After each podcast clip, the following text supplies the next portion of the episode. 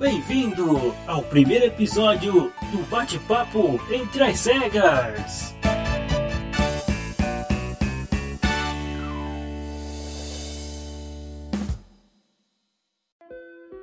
Olá, você está no podcast Entre as Cegas. Entre e fique à vontade. Esse é o nosso primeiro episódio, o episódio de estreia. Aí bate aquele nervoso. Mas vamos lá. E nós somos um grupo de amigas, sete amigas, que nos conhecemos no Lar Escola Santa Luzia para Cegos. Eu e mais quatro somos deficientes visuais e duas de nós são professoras. Então vamos lá, meninas, as apresentações, começando comigo. O meu nome é Érida, eu entrei no lar em 2017 e tenho baixa visão. Você, Lorena?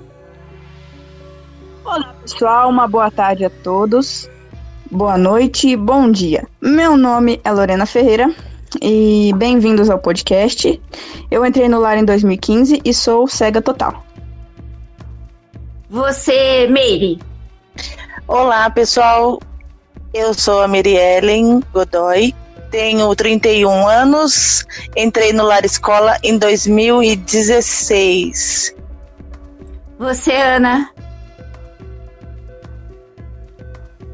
E aí, Mari? Mari, fala com você então, dizer Oi, pessoal. Eu sou a Marielle Mendes, eu tenho 33 anos e entrei no lar em 2013. Beleza, Ana? Tá tudo certo aí? É, estamos com problemas com a Ana, Ana Paula. Então, você, beleza, Grazi? Olá, pessoal. Eu sou a Graziele, tenho 35 anos, sou professora de Braille do Lar Escola Santa Luzia e trabalho na entidade desde 2011. Agora é com você, Fernanda. Oi, pessoal, tudo bem? Eu sou a Fernanda Polastri, tenho 32 anos, sou fisioterapeuta da entidade e esporadicamente eu frequento a entidade desde 2008, mas é, diariamente, estou aqui desde 2019 e eu dou atividades relacionadas à orientação e mobilidade. Ótimo. Ana, quando você puder falar, você me dá um toque, ok? Olá, meu nome é Ana Paula, eu estou no Lar Santa Luzia desde 2020. Beleza, é isso aí. Então, além desse podcast, nós temos um grupo de dança chamado Dancinhais. E uma vez por semana a gente se reunia para ensaiar coreografias que já fazem parte do nosso repertório e inédita, uma inédita para aquele público que já conhece o nosso trabalho. Pois bem, o que, que aconteceu? Veio a pandemia e cada um no seu quadrado. Passamos das aulas presenciais para as aulas remotas. Então, meninas, a gente quer saber como é que está sendo para cada uma de vocês essa transição. Começando contigo, Mari. Para mim, as aulas remotas teve o lado bom e o lado ruim. Qual foi o lado bom? da pandemia e das aulas remotas. Por quê? Eu consegui ficar mais tempo com a minha mãe e com a minha filha, que são as duas pessoas que moram comigo e a gente ficou mais próximas. O lado ruim de tudo isso é que com as aulas remotas, nós que somos deficientes visuais, não temos a mesma destreza que as outras pessoas para colocar o celular certinho, para deixar o celular em pé, ou às vezes o celular caía no meio da aula, a professora gritava e a gente estava de ponta cabeça mas eu acho que isso a gente vai sempre se aperfeiçoando. Hoje, as nossas aulas já são bem mais fáceis. A gente se encaixou, encaixou tudo certinho, todo mundo sincronizado. Eu acho que teve o bom e o lado ruim. E para você, Lorena? Bom, para mim, é, sou uma pessoa extremamente agitada e o começo foi bem complicado, porque todos os dias eu frequentava a entidade em atividades diferentes é, inclusive na dança, como a Erida falou anteriormente. E eu tive que arrumar coisas para fazer, para me ocupar. Porque eu tava parecendo um, né, um animal enjaulado sem saber o que fazer. É, teve xadrez, comecei a jogar xadrez, a dar, dar aulas de xadrez é, recentemente. E fiz um curso de arbitragem. Eu também, hoje em dia, eu tô meio que usando isso como um trabalho, porque tá, tá ajudando em várias coisas. Mas ainda sinto falta. E eu acho que o lado ruim foi esse, foi ter parado completamente a, as nossas vidas, a minha vida, né? E, e o lado bom foi que eu acabei aprendendo novas, novas coisas, né? Hoje em dia eu falo francês, inglês e faço xadrez. É, então, acho que esse foi o lado bom. Me apresentou a, a vários outros, outros cursos. E para você, Meire?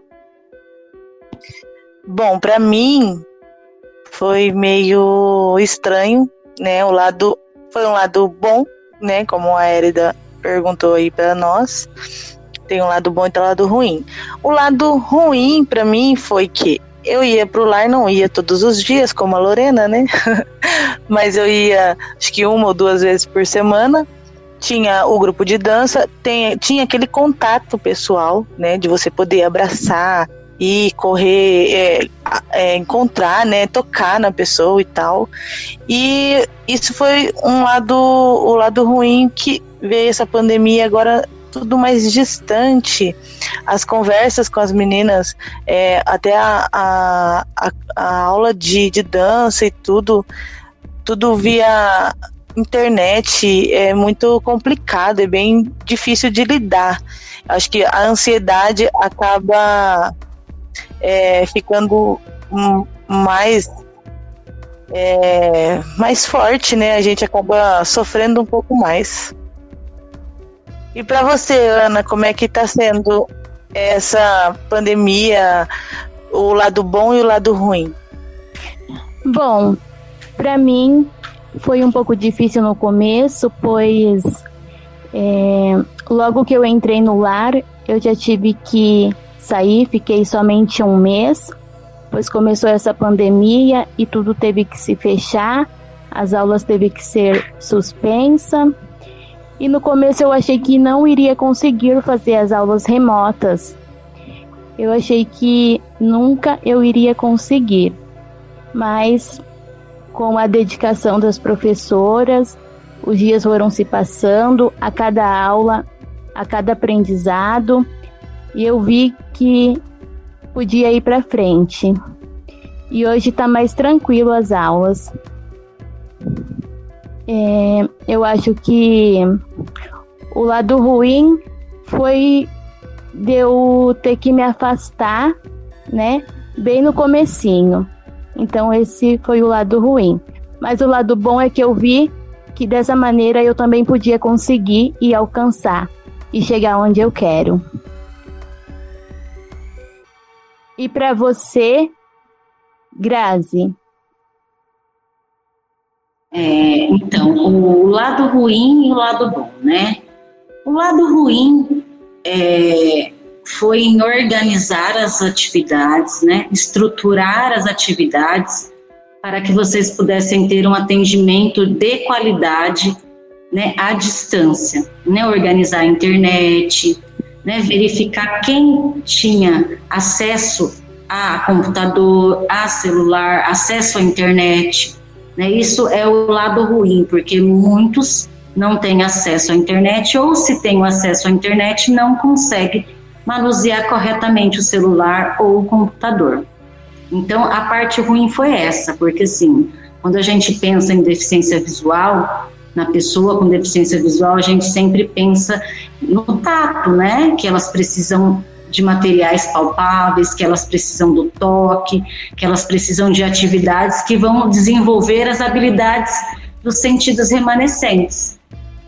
E online é diferente, né? Porque o professor ele está lá do outro lado da tela, às vezes ele quer ajudar com alguma dificuldade que o aluno está tendo e ele não consegue porque são coisas que é, automaticamente cai na, no presencial, né? Se ele tivesse presencial, né, ele conseguiria atingir esse, essa habilidade com mais, mais facilidade. O lado bom foi que nós acabamos descobrindo que é capaz, né? Que a pessoa com deficiência visual ela é capaz de aprender mesmo à distância, que ela é capaz de aprender via internet, via online, que isso vai muito da didática do professor e do interesse do aluno. Né? Quando o aluno tem vontade de aprender, independente de qualquer ambiente, ele vai se esforçar para isso. E o que eu vejo hoje é assim o, o esforço dos alunos em aprender, né? E mesmo à distância, no horário correto, eles estão né, online. Na chamada de vídeo, eles já estão prontos para atender. Alguns têm dificuldade ainda, sim, mas nós, professores, nós temos a paciência de ligar várias vezes, de insistir várias vezes, até que eles consigam executar todos os comandos de voz. Então, isso é muito importante. Né? Esse é o lado bom. O lado bom é que nós estamos conseguindo é, realizar um trabalho que está sendo bem feito. O lado ruim é o contato, né? É oferecer mais atividades, oferecer mais coisas. Então, isso é o, é o lado ruim. E para você, Fernanda? Olha, gente, para mim foi um tanto quanto desafiador esse, esse começo de isolamento social nosso, né? É, porque na fisioterapia a gente tem que analisar, a gente tem que avaliar o paciente, no caso, né? Vamos trazer para nossa realidade de aluno, de usuário. É, para fazer as atividades aqui, é, eu oriento, sim, através de comando verbal, mas tem muito toque. Então, para mim, isso foi muito difícil, porque, assim, era uma maneira, era uma forma de que o aluno é, me entendia, eu conseguia passar para ele o que eu queria que ele fizesse, caso o comando verbal não fosse efetivo. Então, eu tinha o toque e o comando verbal. A partir do momento que a gente teve que passar as atividades é, remotamente, isso foi muito complicado para mim. Mas, é, todo mundo em casa, eu falei assim, não, eu tenho que botar esse pessoal para se mexer. Hoje em dia a gente sabe que a atividade física, seja ela qual for, é muito importante para é, aumentar nossa imunidade e com essa Covid aí, imunidade é o que é o que há. Então eu falei assim, não, eu vou, dentro da minha formação, eu vou ter uma ideia de passar é, o método Pilates de solo para eles. Aí eu formei um grupão aleatório de quem quisesse participar e comecei a ministrar atividades e aulas de pilates de solo, é, nesse momento de recesso, de distanciamento social. Aí eu percebi que o comando verbal era efetivo para que vocês pudessem me entender e executar o que eu estava propondo. Aí eu pensei assim, não, só Pilates é pouco, o que, que eu posso oferecer para o pessoal? Aí dentro da minha formação, eu busquei mais ferramentas para é, trazer para vocês. Porém, é, não é todo mundo que aceita ter atividade ao vivo por videochamada. Então eu tenho que adaptar a aula, a atividade por videochamada, onde eu vou estar orientando a pessoa em tempo real. Eu tenho que adaptar a atividade para quem não tem é, acesso ao computador ou não tem com quem é, quem auxilia essa, esse usuário, né? Então eu passo uma atividade para eles fazerem em casa, depois eles me mandam uma devolutiva mas pensa, uma fisioterapeuta que nunca fez é, nada de edição de vídeo, começar a filmar, editar vídeo e mandar para o usuário entender o que eu quero que seja feito. Então, para mim, foi nosso um desafio muito grande, sabe? É, não tocar na pessoa, só fazer o comando verbal e tentar me fazer entender é muito difícil, é muito complicado, mas já vai de um tempo, né, para cá que a gente está nesse tipo de atividade e tem sido muito efetivo, sabe? É, a gente percebeu realmente, como a professora Grazielli falou, que é possível sim fazer atividade remota, é, é sim possível a pessoa aprender à distância e a gente se adaptou de uma maneira tão bacana que nunca ninguém imaginou que isso poderia ser feito, ainda mais com pessoas com deficiência visual, e o nosso trabalho está sendo muito efetivo. É, a parte ruim de tudo é, para mim, assim, é o toque, é, não estar em contato com vocês fisicamente, é, bate-papo, assim, roda de conversa mesmo, e E é isso, gente. É, eu acho que para mim que tenho que pegar na pessoa para fazer, é, para estimular a pessoa a fazer o movimento, para mim foi muito difícil essa parte de ficar isolada dentro de casa.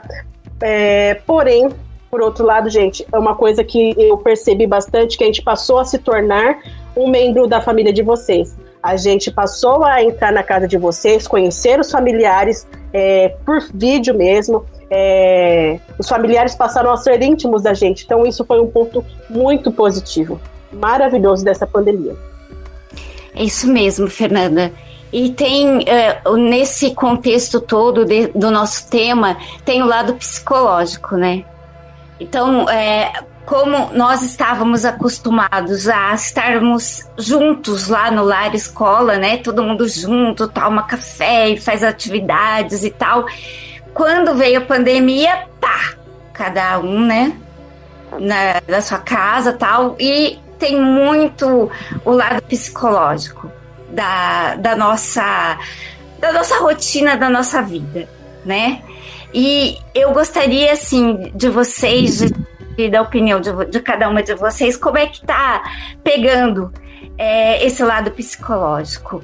Começando contigo, Mari o meu psicológico, ele no começo, ele ficou bem bem afetado.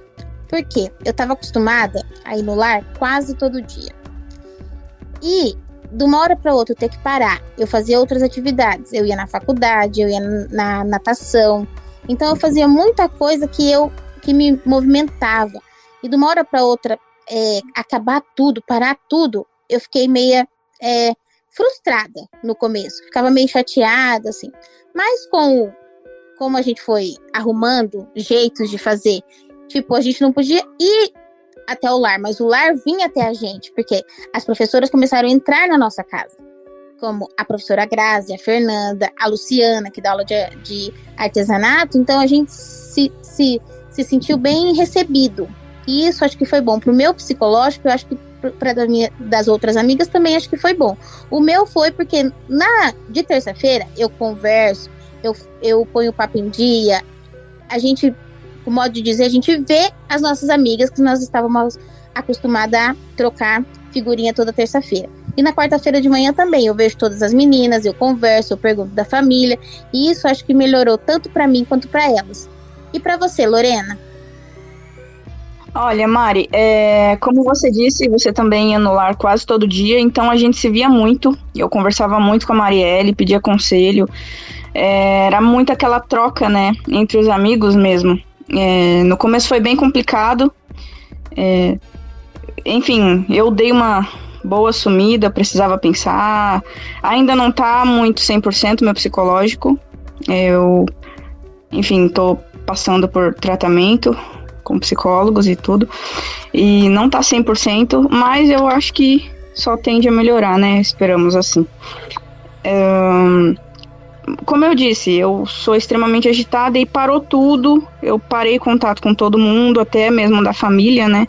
Tudo online, online, e eu, ixi, eu, enfim, é, teve coisas que foram fundamentais para para eu ter voltado, porque eu acho que a Mari pode falar, ela tá por aí, tá, Mari? Mari? Oi. No começo, é, eu não, não, não participava muito do grupo aqui, é, eu era um pouco ausente, eu praticamente total ausente. É, aí esse ano eu voltei com a ideia da Fer e da Grazi, né, das meninas, e eu achei sensacional. Esse ano que eu tô voltando a falar com todo mundo de novo, que tô voltando a, a ser o que eu era. Mas acho que é diferente para todo mundo. E para você, Meire? Bom, para mim o meu psicológico é meio complicado dizer porque ficou um pouco abalado lá, lá atrás, né, o ano passado, quando começou essa pandemia, é, pelo fato de eu tinha acabado de voltar para a cidade aqui, onde a gente mora, e não tinha encontrado ninguém e até hoje não encontrei ainda ninguém pessoalmente assim, né? Nisso mexeu um pouco com o psicológico, onde também cresce a ansiedade junto, né? Acaba é, ficando mais evidente, né? Tanto nos quilinhos que a gente ganha durante o dia.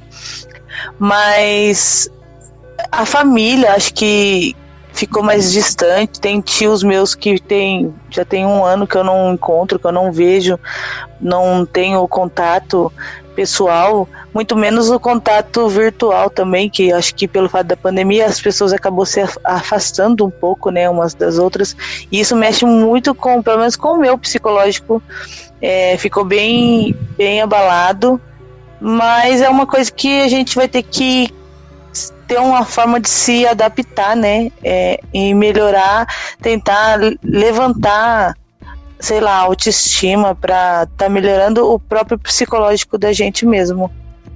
Por dentro da gente, né? Tem que estar tá melhorando. Ano passado eu fugi um pouco das aulas com a, com a Grazi com a Fer por conta de. Sei lá, acho que eu não tava sabendo. É, entender ou querendo, não querendo me adaptar à nova situação, mas a gente tem que correr atrás e, e dar uma força, né? A gente mesmo dá uma força pro, pro nosso próprio psicológico. E você, Ana, o que, que você tem a dizer do seu psicológico? Bom, nessa parte do psicológico, para mim também não foi tranquilo, né? Como que assim eu acho que para a maioria das pessoas, né? É, no começo da pandemia, é, foi aquilo, né? O psicológico ficar pensando como que vai ser o medo, né? De, desse vírus é, acabar, é, a gente acabar contraindo esse vírus, né? Então no começo eu fiquei com bastante medo, assim, é, preocupada, é, até o mês de agosto. E por fim acabou que eu contraí o coronavírus e eu fazia um tratamento onde a minha imunidade ela ficava bem mais baixa. E no mês de agosto foi o mês que eu mais fiquei com medo, meu psicológico ficou mais abalado. Mas, por fim, eu passei por esse coronavírus e hoje eu estou aqui. Então, é, hoje, em relação a esse vírus, eu tô bem mais tranquila, assim, o meu psicológico ele tá bem mais tranquilo. Durante o tratamento que eu fiz, é, também sempre tinha a equipe lá de psicólogos sempre conversando com a gente. Então, hoje em dia, né, mesmo com essa pandemia continuando, eu estou mais tranquila. O meu psicológico, ele melhorou bastante. É isso aí. E para você, Graziele, como que foi essa pandemia? Então, pessoal, é, esse momento, né, ele mexeu com o psicológico de todo mundo. É, a mudança foi muito brusca, né? Você sair da sala de aula para fazer a sua casa de sala de aula foi um processo muito difícil, né? Porque você tem que controlar, você tem que ter uma internet boa, você tem que controlar os seus cachorros para que eles não latam no momento da, da aula, você tem que organizar um campo da sua casa para poder dar a aula. Então aí eu, eu me via rodeada de aula, né? Então assim, sem sair de casa e ao mesmo tempo, né? Eu estou aqui, eu trabalho aqui, eu tomo banho aqui, eu almoço, eu janto e eu, e eu acordo dando aula na minha casa. E isso mexeu muito, né, com o psicológico de qualquer pessoa né, e de qualquer professor também. Por quê? Porque além da, de dar as aulas, nós também temos que é, planejar essas aulas, né? E o planejar online, né, além de tudo isso, é planejar como que o seu aluno vai estar recebendo as informações, né? Como eu vou trabalhar com ele. Então, um exemplo, se ele está de frente para mim no meu celular, e ele vai escrever no braille da direita para a esquerda, então a, a direita dele é a minha esquerda. Então, para quem tem dificuldade de lateralidade, isso é muito difícil. Eu não tive esse problema porque eu sempre né, fui acostumada a direita, esquerda, em cima, embaixo, tá ali trabalhando com vocês. Mas em alguns casos tem profissionais que têm a dificuldade de lateralidade e, isso acaba frustrando, né? Porque a mesma hora que você fala, ah, direita, não, é esquerda.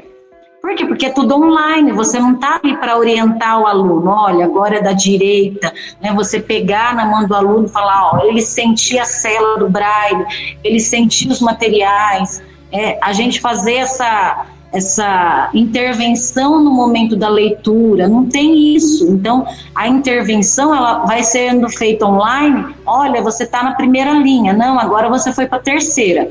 Mas assim, tem que ter um olho de águia, né, para poder é, conseguir ver o braille na folha que o aluno está lá do outro lado e se ele está na posição correta ou não. Então, isso mexe muito com o psicológico, mexeu. É, as perdas também, né? As pessoas que morreram pelo Covid, pessoas próximas, alguns usuários, né? Alguns alunos nossos. E isso mexe muito, mexeu com o psicológico, porque é aquela situação que nem no velório, para se despedir da pessoa, você tem oportunidade de ir, né? O caixão lacrado, tudo isso, então, mexeu bastante com o meu psicológico nesse sentido, de não poder, muitas vezes, estar tá indo na família, dar um abraço na família, né? É, desejar os sentimentos para a família, por quê? Porque, no caso, eu sou diabética, né? Então, tem o risco maior aí por conta da comorbidade. Então a gente acaba se, se afastando um pouco mais das pessoas e ficou muito difícil. Então é nesse sentido de o psicológico fica abalado, porque é o planejar, é o meu Deus, quando vai acabar isso que eu vou poder ver os alunos em sala de aula, que eu vou poder conseguir trabalhar de maneira diferente com esse aluno que está com dificuldade, com esse outro aluno que tá que não está conseguindo fazer leitura, né? Então a gente fica martelando aquilo na cabeça, né? Como que eu posso o que, que eu posso fazer, como eu posso fazer para que ele desenvolva essa habilidade online, né? Então, é, o psicológico fica abalado mesmo, mas a gente está firme, forte, é, a gente está tendo ideias diferentes, né? Ideias que, que sejam favoráveis para nós profissionais e para vocês. Então, isso está sendo muito bom. E para você, Fernanda? Então, gente, no começo é, foi aquela coisa assim, um baque, né? Mas para todo mundo. É, tá, pandemia, fica em casa, nunca passei por isso, o que, que vai acontecer agora? Então a gente seguiu as orientações e ficou em casa. É, mas as atividades, é, depois de um certo tempo, é, precisavam voltar. Aí dei atividade de casa, tem todo o planejamento, mas nem tudo que a gente planeja acontece.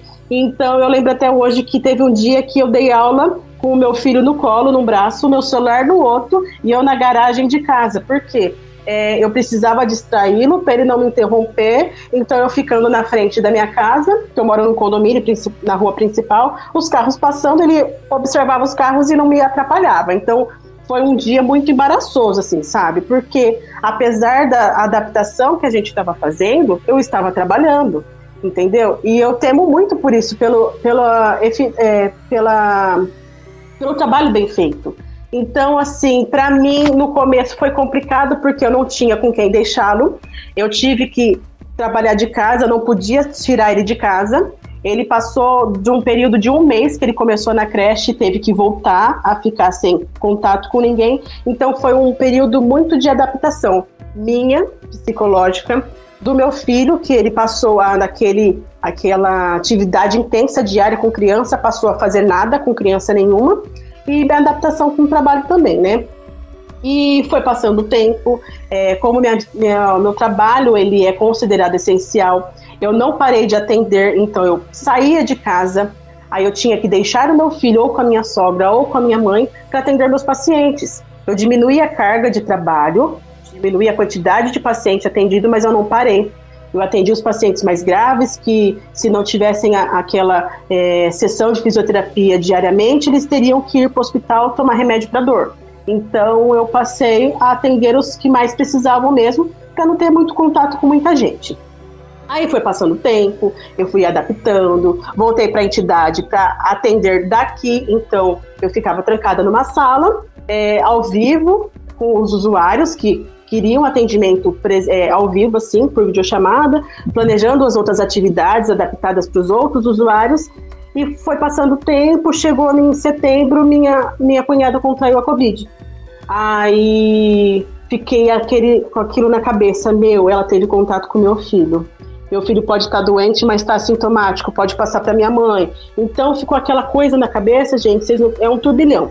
É um turbilhão de sentimentos, umas sensações estranhas, um medo que a gente não, nunca teve. E por fim, eu perdi minha cunhada, que é a irmã do meu esposo. É, depois de uns 20 dias, a gente perdeu também o tio do meu, do meu marido, que faleceu de Covid também, uns 20 dias atrás. Então, foi muita coisa atrás da outra.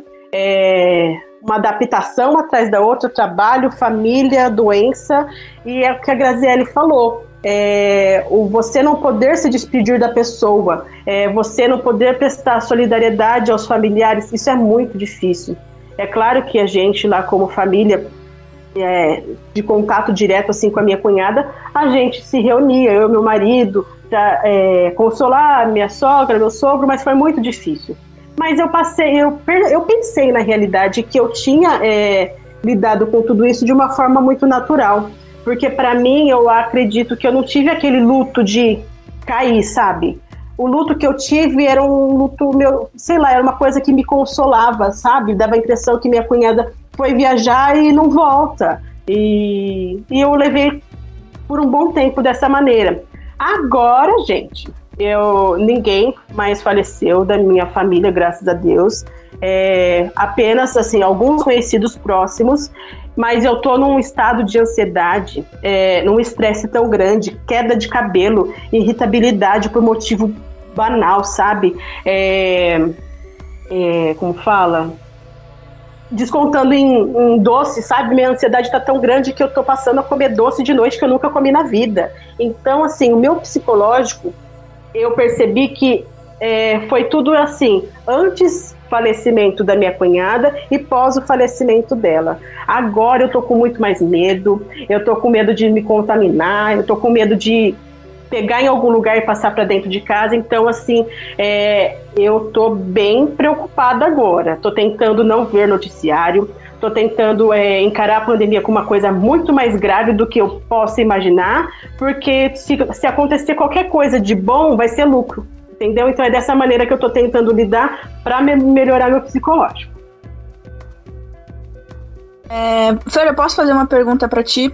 É, tu disse que, que dá, é, tu dá aula na entidade né, de locomoção e mobilidade. E como é que você está fazendo nessa pandemia com os usuários que não tem tanto espaço, né? Porque não é todo mundo que mora numa casa grande, assim, para ter as aulas de locomoção e mobilidade. E como é que tu tá fazendo? Na verdade, Lu, é, não são todos os usuários que faziam atividade de orientação e mobilidade comigo que continuam com essa mesma atividade. Conforme eu havia dito, a gente teve que adaptar tudo. Então, é, principalmente porque é, a orientação é fique em casa. Eu não posso, de maneira alguma, é, exigir ou induzir o meu usuário a sair de casa para fazer um treinamento de locomoção e voltar para casa, sendo que ele pode é, ter um risco maior de se contaminar, entendeu? Sim. Sim. Porém, tem usuários que já fazem isso rotineiramente. Aí esses usuários, aí sim eu dou orientação para que eles façam conforme é, for o trajeto que eles fazem. Por exemplo, tem usuário que vai até a lotérica, então eu peço para ele ir acompanhado de um familiar. Esse familiar filma parte desse trajeto e me encaminha o vídeo. Conforme ele vai me encaminhar esse vídeo, eu vou avaliar, eu vou analisar como está a marcha, o rastreamento com a bengala, se está tudo certo, se tem alguma coisa em relação à velocidade e sincronia para eu corrigir, aí eu dou a devolutiva para a família e para esse usuário. Tá? Ah, tem usuário também que, por exemplo, não sai da porta de casa para fora. Então, o que eu faço? É, peço para ele é, ir se orientando dentro de um cômodo, que, por exemplo, os móveis foram mudados de posição para ver se ele está adaptado. É, peço para ele ir descrevendo quais são os móveis ou os objetos que tem no, no cômodo para eu perceber a orientação dessa pessoa. Mas, uhum. de modo geral, é, eu estou batendo firme na tecla de, de outros princípios que a pessoa precisa ter para adquirir essa orientação e essa mobilidade de forma é, autônoma, sabe? É, um fortalecimento muscular, uma estimulação sensorial, tanto da planta dos pés ou da palma das mãos, é, mobilização de, é, de articulações, alongamento e fortalecimento do método Pilates. Então, eu estou fazendo com que esses usuários adquiram certos princípios que vão é, levá-los a ter uma boa orientação, uma boa mobilidade lá na frente. Ah, legal. Obrigada. Mesmo porque, Fer, a, a orientação e mobilidade, ela não se resume só em sair com a bengala, né? Em pegar a bengala e sair. Né? Tem outros pré-requisitos para ser trabalhados anteriormente, né? Que se encaixa no que você está executando com eles, né? A aquisição de várias habilidades para que quando eles voltarem, né, voltar tudo ao normal, eles também não perderam essas habilidades para que faça o uso da bengala em um ambiente mais amplo, né, que é a rua, que é em outros ambientes.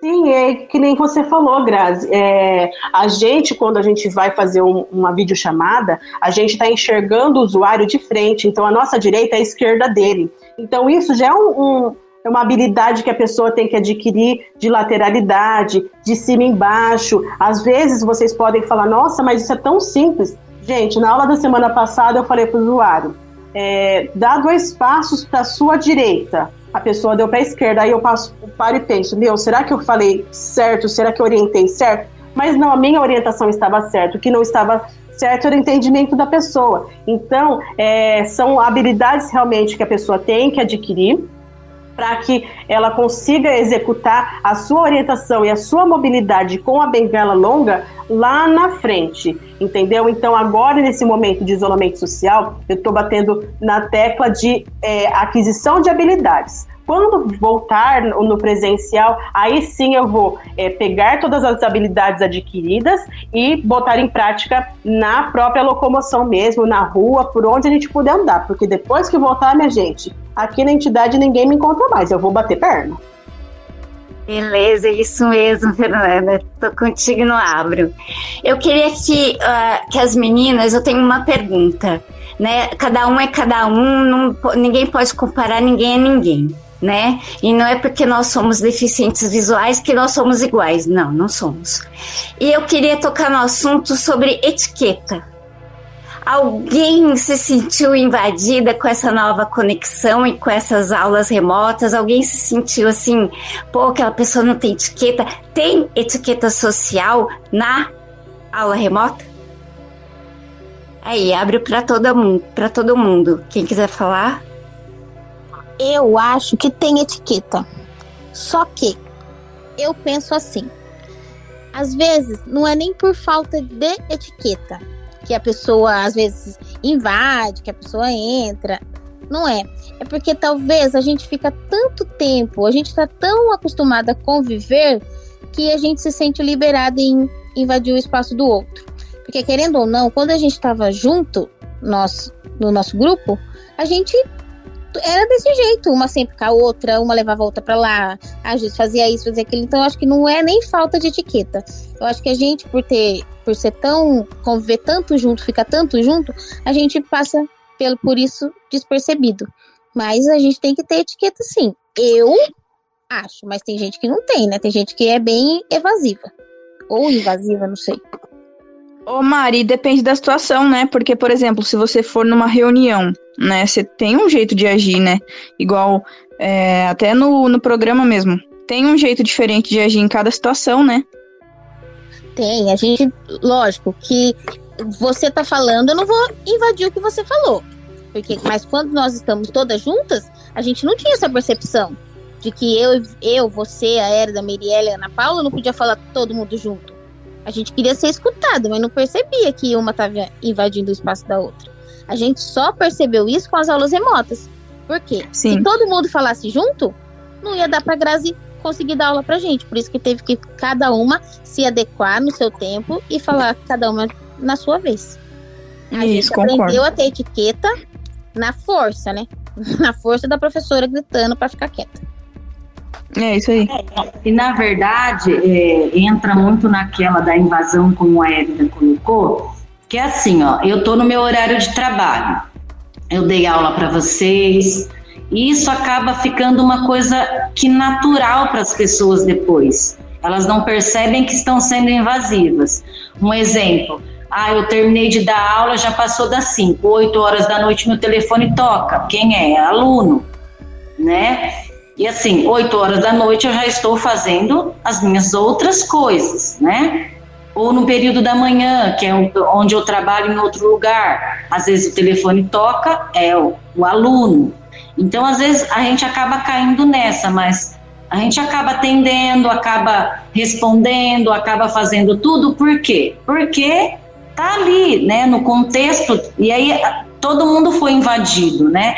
Os números de celulares foram invadidos. Tinha muita gente aqui no lar que eu nunca tinha tido acesso ao celular, que eu não sabia o número, que eu não tinha no WhatsApp, que eu não, entendeu? Era o contato aqui no lar. E a partir do momento da pandemia, isso virou o meu celular particular virou um instrumento de trabalho. E aí como que eu faço para né, separar isso? Ah, então quando acaba o meu horário de trabalho, aí eu sou a Graziele. Até as, da 1 às 5 eu sou a professora. Mas isso acabou que eu sou a professora 24 horas, entendeu? É complicado mesmo. Tem mais alguém que queira falar sobre isso? Eu, Érida Fer. Ô, Grazi, sorte que você tocou nesse assunto, porque eu não ia nem lembrar que isso aconteceu. É, esse, essa invasão né, que a gente tem ou teve é, nos fez colocar nossa ansiedade no bolso, né? Vamos dizer. Porque é o que você falou, os nossos números de celulares passaram a ser nossas ferramentas de trabalho. Então, é, já tive vários episódios em que, aos finais de semana ou até fora do meu horário de trabalho, é, me ligavam no meu celular particular, no WhatsApp. É, lembro até hoje que eu já recebi chamada de voz 5 horas da manhã. É, aos sábados de tarde, eu lá no meu horário de descanso com meu filho, brincando com ele, e eu já recebi cinco ligações seguidas de uma mesma pessoa, me é, usando termos que assim e me impondo, sabe? Ah, você faça isso, faça aquilo. Eu, poxa, eu tô no meu horário de descanso, eu trabalho até 5 horas da sexta-feira. Então, o que eu tive que fazer? Eu tive que comprar um novo número de celular, passar esse número apenas para trabalho e a partir das 5 horas da tarde na sexta-feira, eu bloqueio a internet do app, do WhatsApp, para que eu não, não veja nenhuma solicitação que possa chegar e só ativo de novo a internet deste aplicativo na segunda-feira, uma hora da tarde. Então, assim, são invasões que a gente teve que lidar com isso de uma forma bem educada, é claro, mas eu tive que, não sei ao, ao, pensamento dos usuários, mas eu tive que ser um pouco indelicada em relação a isso, porque a minha privacidade estava sendo é, tirada de mim. Entendeu? Então, esse foi um ponto bem negativo, ao meu ver, mas agora eu já consegui superar isso e acredito mais que eu possa não ter é, enxergado essa essa nova modalidade por causa da minha ansiedade, do meu estresse mesmo em relação a tudo isso que a gente está passando. É isso aí, gente. Esse assunto é um assunto muito complexo, né? Porque nós estamos num novo normal, aquilo que eles estão rotulando como a, a grande mídia, né? Rotula como novo normal.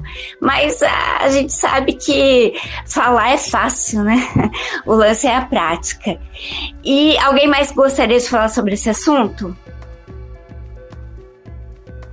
Então, beleza. Vamos finalizar? nossa estreia. então eu queria saber de cada uma de vocês a opinião de vocês, as perspectivas para essa situação, essa loucura que nós estamos vivendo. Pandemia, pós-pandemia, enfim, tudo isso. Começando contigo, Mari. Eu acho que a pandemia ela vai demorar um pouco para passar ainda. Mas eu tenho uma perspectiva. Eu acho que se a gente aprender com tudo que nós vivemos desde quando começou, a gente vai ter muito a que ensinar as crianças mais pequenas. As crianças que estão vindo agora, as crianças que estão naquela idade que a gente não consegue controlar, tipo a minha filha, a gente vai ensinar muito para elas. Por quê? Se a gente não ter paciência, o mundo vem para cima da gente. E a gente tem que enfrentar tudo de cabeça erguida, porque já é difícil para quem enxerga. Você imagina para nós que não enxergamos. A dificuldade duplica, triplica. Mas eu acho que a gente tem que ter paciência e tem que ter uma perspectiva positiva de que isso vai passar. A gente não sabe quando, a gente não tem uma data, mas a gente tem que passar para isso, para o nosso crescimento ser maior. É isso que eu tenho para falar. Muito obrigada. Lorena? É show, acho que é isso que a Mari falou mesmo. É, vai passar, uma hora vai passar, né, galera? Então acho que temos que tirar o, o lado bom. É, não tem lado tanto lado bom, mas eu acho que algumas coisas a gente pode ter, né, tirar disso tudo como lição, né, para a vida mesmo. E uma hora vai passar e todo mundo vai se encontrar e vai ser, vai ser maravilhoso. Vai lá, Meire, é tu. Gente, eu acho assim que vai demorar bom tempo para passar essa pandemia, mas eu espero que quando passar, assim, que tudo possa ser diferente que a gente possa fazer muitas coisas que a gente não fez antes e que deu vontade de fazer durante a pandemia e não pôde fazer porque estávamos em pandemia. Mas eu tenho uma, um pensamento positivo para na hora que acabar tudo isso e poder reencontrar todas vocês, a gente fazer uma festa e se abraçar e dar muita risada também. E aí, Ana, contigo? Bom, meninas, é, realmente ninguém sabe quanto tempo vai levar para essa pandemia ir embora e tudo voltar ao normal. Mas temos que ter o pensamento positivo de que isso tudo logo vai passar. A minha perspectiva é que passe logo, né? Porque, como eu falei, é, eu fiquei no lar somente um mês e eu tava naquela ansiedade de entrar logo, né, pro lar, né, era uma coisa que eu queria muito. E quando isso aconteceu, logo veio a quebra disso, né, que eu fiquei um mês e logo veio a pandemia, onde tudo teve que ser fechado, as escolas. Então, é, eu fiquei um pouco triste com isso, mas eu sei que também era por uma boa causa, né? por proteção é, da minha pessoa mesma. Mas é, o pensamento que eu tenho é que isso passe logo. Eu agradeço aí a todas. Obrigada. Grazi. A minha, a minha perspectiva é, para esse momento é que as pessoas sejam mais solícitas, que as pessoas tenham consciência de respeitar o próximo, de amar o próximo, de não almejar dinheiro, né? Porque muitas vezes as pessoas pensam no lucro, pensam em dinheiro e não pensam em afeto. Por tudo isso que nós estamos passando, nós eu chego à conclusão que ainda falta muito para as pessoas terem ter um sentimento de, de amor, né? Um sentimento de não só pensar em bens materiais, né? Não só em pensar em, em ganhar, né? Mas se doar, doar para o outro, né? É, ajudar o próximo. Então, é, a, a minha perspectiva é que quando acabe tudo isso, ou se não acabar, que nós tenhamos um novo normal, mas com, com as pessoas com um coração mais recíproco, né? Que as pessoas tenham um olhar diferente para cada um, né? Que elas não não tratem a, a, as outras pessoas com indiferença, até mesmo no caso da pessoa com deficiência visual, né? Porque quando eu falo, eu estou dando aula online, para quem? Para deficiente visual? Como você dá? Como você ensina? Então, é as pessoas ter um novo olhar, né? Ter aquele olhar no sentido de, ah, é deficiente visual, mas é capaz, ele consegue, né? Eu sei que ele, ele consegue, né? Então, ter isso para as pessoas, é amor, né? Reciprocidade. E é isso. Fê, querida. E outra, gente, é, todo mundo tem tudo para tirar o lado positivo dessa pandemia que a gente está vivendo. É, basta a gente querer, né? É claro que muitas pessoas podem falar assim, nossa, mas que lado positivo teve isso? Só tem tragédia. Realmente, é uma tragédia atrás da outra. Mas é, tudo que a gente está vivendo de ruim, a gente tem que parar e analisar é, para ver se a gente quer isso para nossa vida. É claro que a gente não tem controle da morte, a gente não tem controle do adoecimento de cada um, mas a gente tem como é, levar é, o lado bom de tudo que a gente passa de ruim nessa vida. E uma coisa, uma, um pedido, né, uma dica que eu dou para vocês é que ninguém é, dê aquela amolecida, sabe, naquela, na, nos, é, esqueci a palavra, gente Aqui, nas gente. medidas, não, não, nas medidas de segurança, nas medidas de usar máscara, o álcool em gel, todo mundo já sabe, todo mundo está de saco cheio de só ouvir falar disso. Só que é, é com esses cuidados de saúde, com esses cuidados que a gente vai conseguir fazer com que esse vírus vá embora ou a gente se adaptar a ele, né, de uma maneira menos nociva para nossa saúde. Então é isso, é um pedido que eu faço para todo mundo. É, não aliviem, gente é, nesses cuidados que a gente tem que ter com a saúde nossa e com a saúde do nosso próximo. Então, o álcool gel, a máscara, é, a gente passa a se acostumar com essa situação. Então, a gente passa a ir na casa dos nossos pais sem máscara, passa a ir na casa das pessoas sem tirar do calçado antes de entrar. Então, são medidas de biossegurança que a gente tem que continuar a ter para tentar ver se esse vírus vai embora o quanto antes ou que ele demore menos para ir embora. É isso aí. Eu agradeço a todas e a você que está ouvindo o nosso podcast. Chega ao fim o nosso primeiro episódio. É... Se finir. Beijos e até a próxima.